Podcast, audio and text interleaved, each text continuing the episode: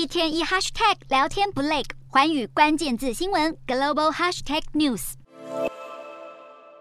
中国国家主席习近平前往印尼参加集团体峰会，正式会议还没开始之前，他便与美国总统拜登见面。这场拜习会是两人首次以国家元首身份面对面对话。虽然表面礼尚往来，但对话过程中话中有话，可以说是暗潮汹涌，各说各话。习近平除了和拜登会晤之外，紧接着分别和印度总理莫迪、澳洲总理艾班尼斯举办场边会。显然，习近平这趟印尼行安排行程相。相当紧凑，刻意展现自己对外事务的能力，大展连任后的外交气势。今天的国际新闻评论要来谈谈习近平积极展现外交能耐的用意为何？这几场双边元首峰会背后具有哪些意涵？是中国要开始修复国际关系了吗？还是别有所图呢？习近平抵达集团体峰会第一场元首会晤行程，就是和美国总统拜登见面，全球两大强权领导人对话，引起外界高度关注。除了是因为这是习近平延任后首次出访之外，美中关系近年来持续下探，国家元首面对面对话会擦出什么火花？双边关系会触底反弹，还是持续恶化？将会影响整体国际情势的发展。没有意外的是，拜习两人各说各话，唯一的共识则是美中双方都认为要延续两国的沟通，以及反对任何国家发动核武战争。其实外界对于拜习会的评价并不高，主要原因在于各自对当前国际情势的看法矛盾，包括台海。情势、全球安全、经贸形势、科技竞争等敏感议题，美中两国的立场都有明显的落差。除此之外，过去两人已经有五次通话交换意见，但没有带来关系改善的效果。拜习会的形式意义大于实质意义。拜习两人在对话过程中各取所需，美方要画下红线，防范中国对区域的军事威胁；中方则是重申反对外国势力介入台湾事务。当然，习近平必须发挥出席集团体的效。效益除了和拜登对话之外，更分别安排与印度总理莫迪、澳洲总理艾班尼斯见面。这两场会晤被视为双边关系是否破冰的关键。二零二零年六月，中国与印度爆发边境军事冲突，那时开始，两国元首就没有安排任何形式的会晤。而中国与澳洲的关系更是几近崩溃，近五年双方领导人都未曾坐下来单独对话。可以说，中国与印度、澳洲的关系恶化不是短期使然。而是日积月累下的不信任，如今能顺利对话，关系看似有改善的可能。不过，中国要借由双边领导人会晤来一步登天缓解矛盾，恐怕不太容易。中国积极拓展区域影响力，俨然已经对印度、澳洲带来威胁。更不用说，印度与澳洲都是美国四方安全对话 QUAD 的成员，早已是美国铺陈印太战略的合作伙伴。QUAD 主要剑指的对象也就是中国。印中、澳中关系改善已经不。太容易，更遑论要达成具体的进展。拜习会已为莫习会及爱习会立下天花板，恢复对话可以视为是破冰，但能达成的成效相当有限，依旧是竞争大于合作的格局。事实上，习近平也清楚双边关系要转圜的阻碍，他必然不会在对话中激化敏感问题，会以建设性沟通来排解见面时的尴尬气氛，同时在会谈中采取经济利诱的手段，递出有意求同存异的橄榄枝，逐。不松动僵化许久的互动交流，只是印澳两国会买单的可能性并不高。由于中国没有放弃拓展区影响力的企图，早已把手伸进南亚及南太平洋地区，印澳两国的后花园被中国一再欺门踏户，双边缺乏互信基础，要重构关系不太容易。值得留意的是，习近平数日后将前往泰国参加 APEC 会议，确定会和日本首相岸田文雄举办双边对话，这也是两人第一次以国家元首身份见面。